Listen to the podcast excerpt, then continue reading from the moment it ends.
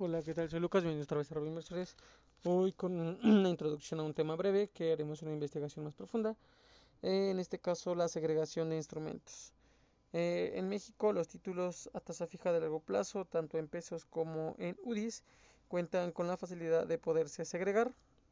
Esto es, los pagos de los intereses cupón y el pago del principal se pueden documentar de manera individual como un título cupón cero.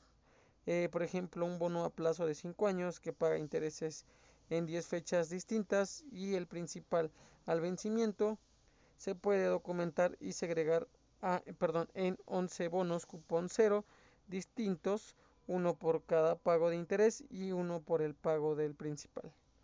Eh, cuando un instrumento se segrega, el perfil de riesgo de mercado del instrumento cambia, eh, no así su riesgo del crédito perdón, de crédito, la principal ventaja de contar con, las, con la segregación de los intereses y el principal de los, de los bonos a tasa fija es ofrecer a los inversionistas la posibilidad de contar con una amplia gama de valores gubernamentales, cupón cero a corto, mediano y largo plazo.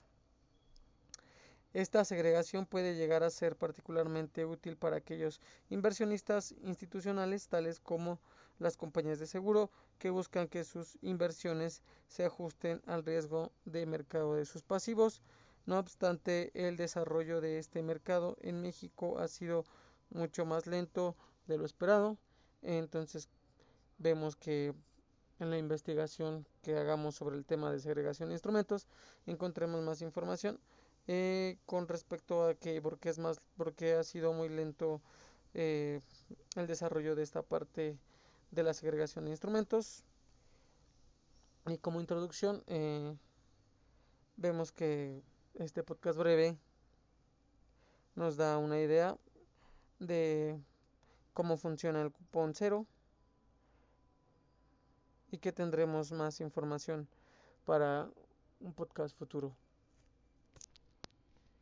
Eh, como siempre, disculpen eh, las pequeñas pausas y los errores.